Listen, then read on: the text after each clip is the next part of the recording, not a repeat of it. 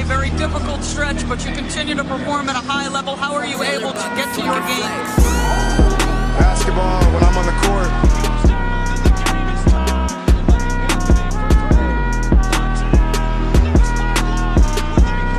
Rebecca, in the future, when you interview me, can you please take off your damn heels? He said, I'll present you, provided you let me wear your heels. We'll save that for later.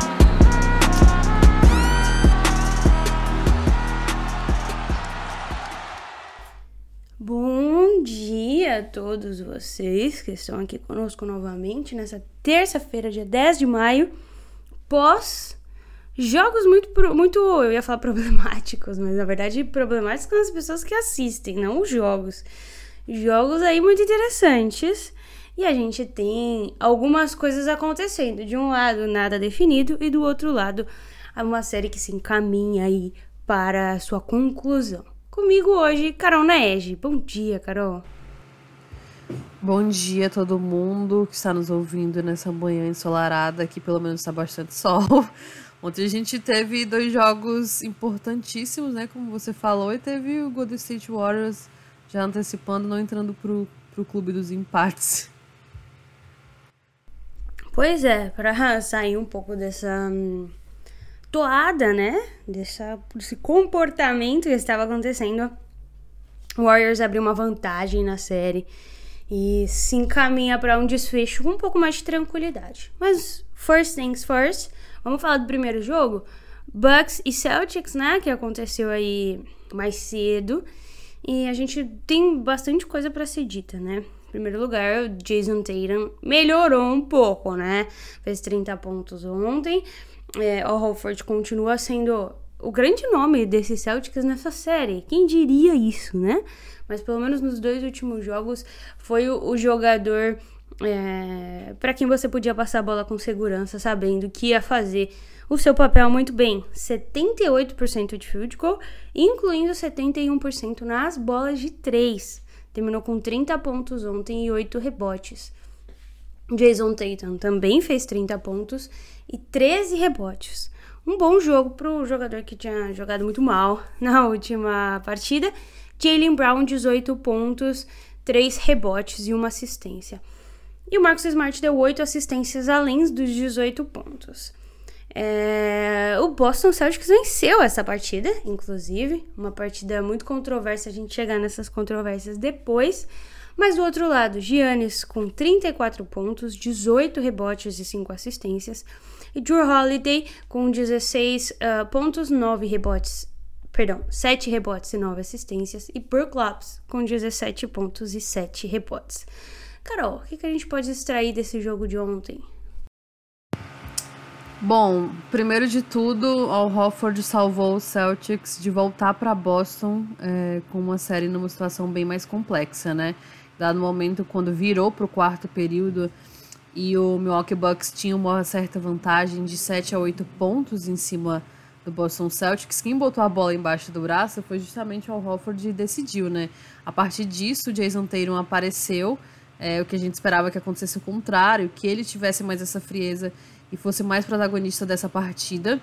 E essa foi a partida que para mim apareceu o quanto o Bucks está sentindo falta do Chris Middleton, né?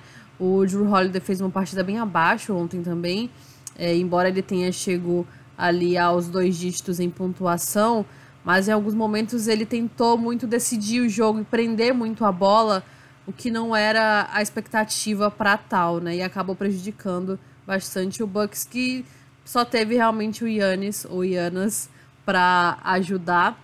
É, só que agora a série volta para Boston num outro parâmetro, né? O Boston Celtics tem total favoritismo, conseguiu uma virada num quarto período numa corrida de 15 a 3, conseguiu é, impor o seu jogo, né? Dominar totalmente. O Bucks deu um, um nole na cabeça do Bander Roser, volta para o TD Garden, volta para sua torcida com a moral lá em cima, podendo virar essa série com todas as as possibilidades possíveis.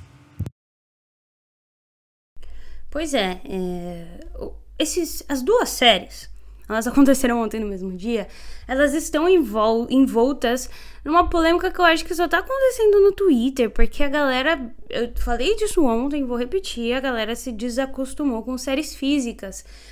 E vou repetir novamente, série física é diferente de série violenta. Não percebo violência em nenhum dos dois times, em nenhum dos, dos, dos, dos dois comportamentos aí, tampouco na série que a gente vai falar depois. Mas essa especialmente tem sido problemática do ponto de vista das redes sociais, né?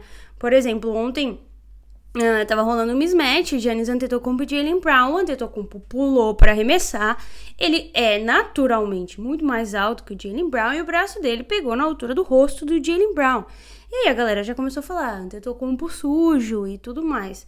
Acho que as coisas não funcionam dessa forma, as pessoas precisam é, acalmar os ânimos, mesmo sendo torcedoras, no sentido de entender que a fisicalidade é diferente da violência. Então, só queria fazer esse, esse reforço aí e falar que o garrafão, é, por mais que a gente esperava, esperasse que o Giannis dominasse um pouco mais esse garrafão sem o Time Lord em, em quadra, isso foi só. Os pontos foram 52 a 48 dentro do garrafão para o Milwaukee. Não é uma diferença muito grande.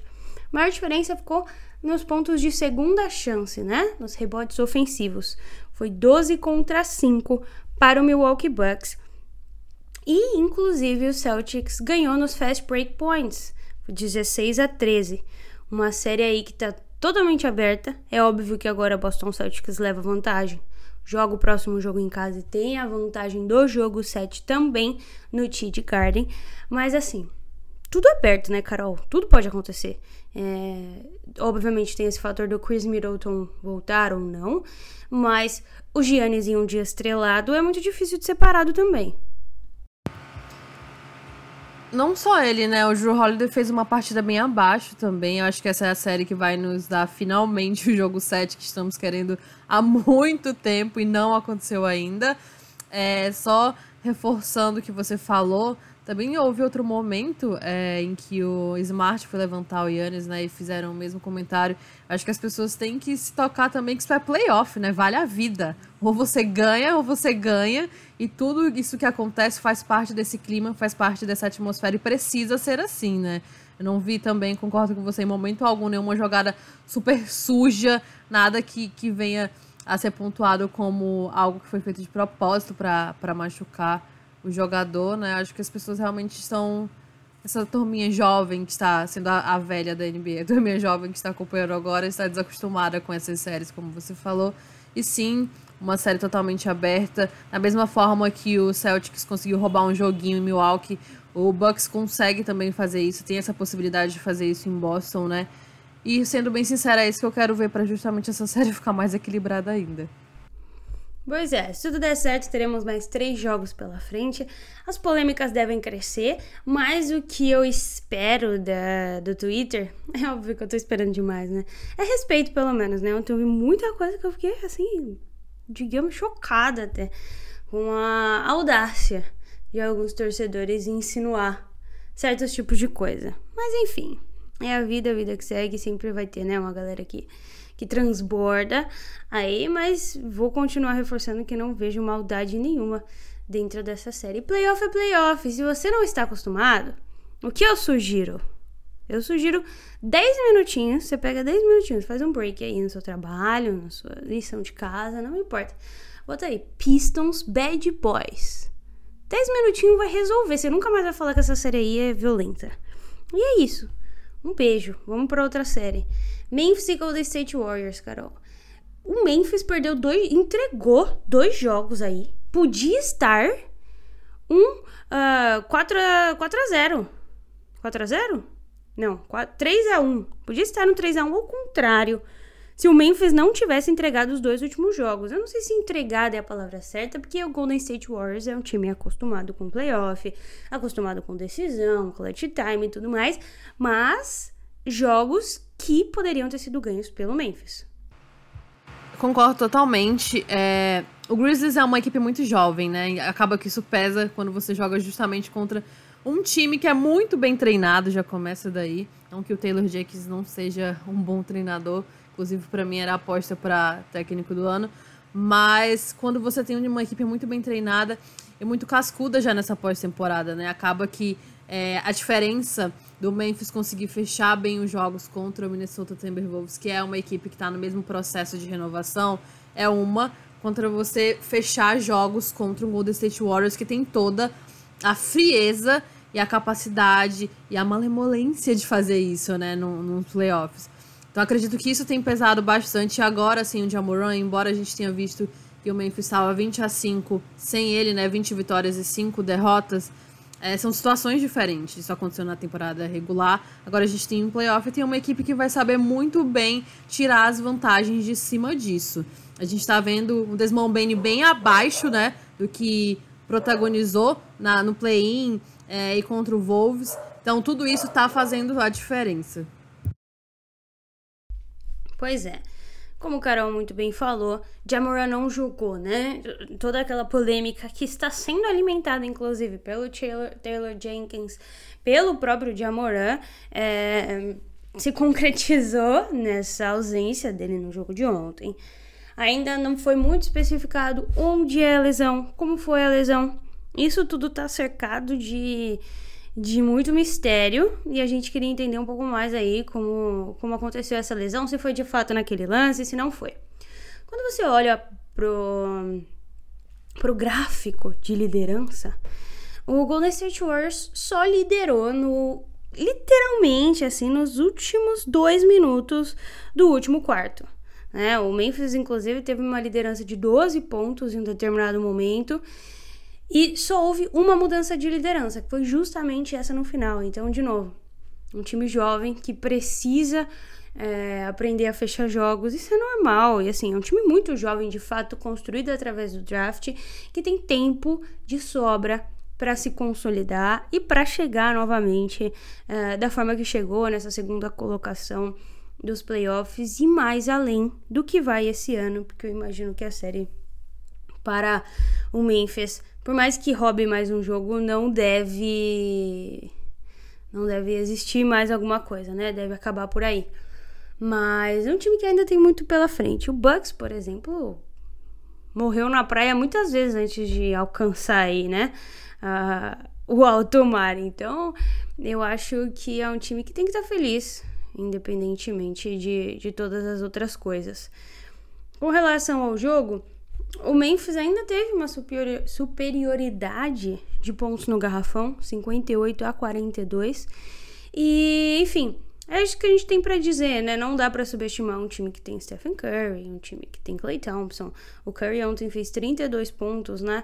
Mesmo chutando 28% nas bolas de três. O cara que tem um arsenal ofensivo inesgotável, se é que a gente pode dizer assim. Draymond Green sempre contribuindo com rebotes, com assistências. É um time que tem muito recurso e que faz jogadores como Damian Lee, Kevin Looney, Otto Porter Jr. serem importantes para uma rotação a ponto de fazer esse time ganhar, mesmo tendo liderando somente nos dois últimos minutos finais. Então, bom, ainda tem pelo menos mais um jogo. Alguma coisa para esperar desse jogo, Carol, a não ser polêmicas? Sinceramente, eu espero que o Jamoran volte, né? Como você falou, a gente não tem muita, muitas informações sobre a lesão. Às vezes me leva a pensar que isso aconteceu mais por parte de tentar, né?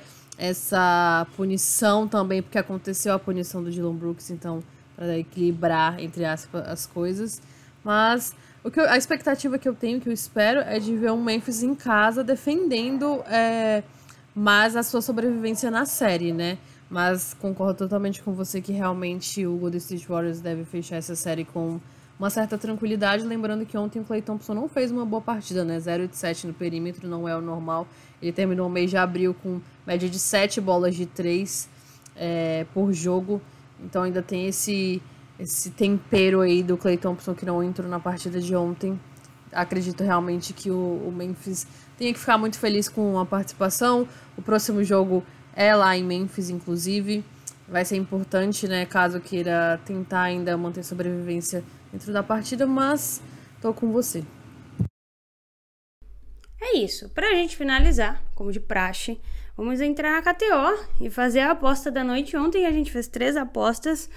E a gente acertou uma. Ontem caiu aí a, aproveitamento, 33%, mas o Marcos Smart ficou um rebote da gente acertar também e, e, bater aí os 66, como é a nossa média habitual, mas tudo bem, tudo bem. Vamos, vamos recuperar hoje.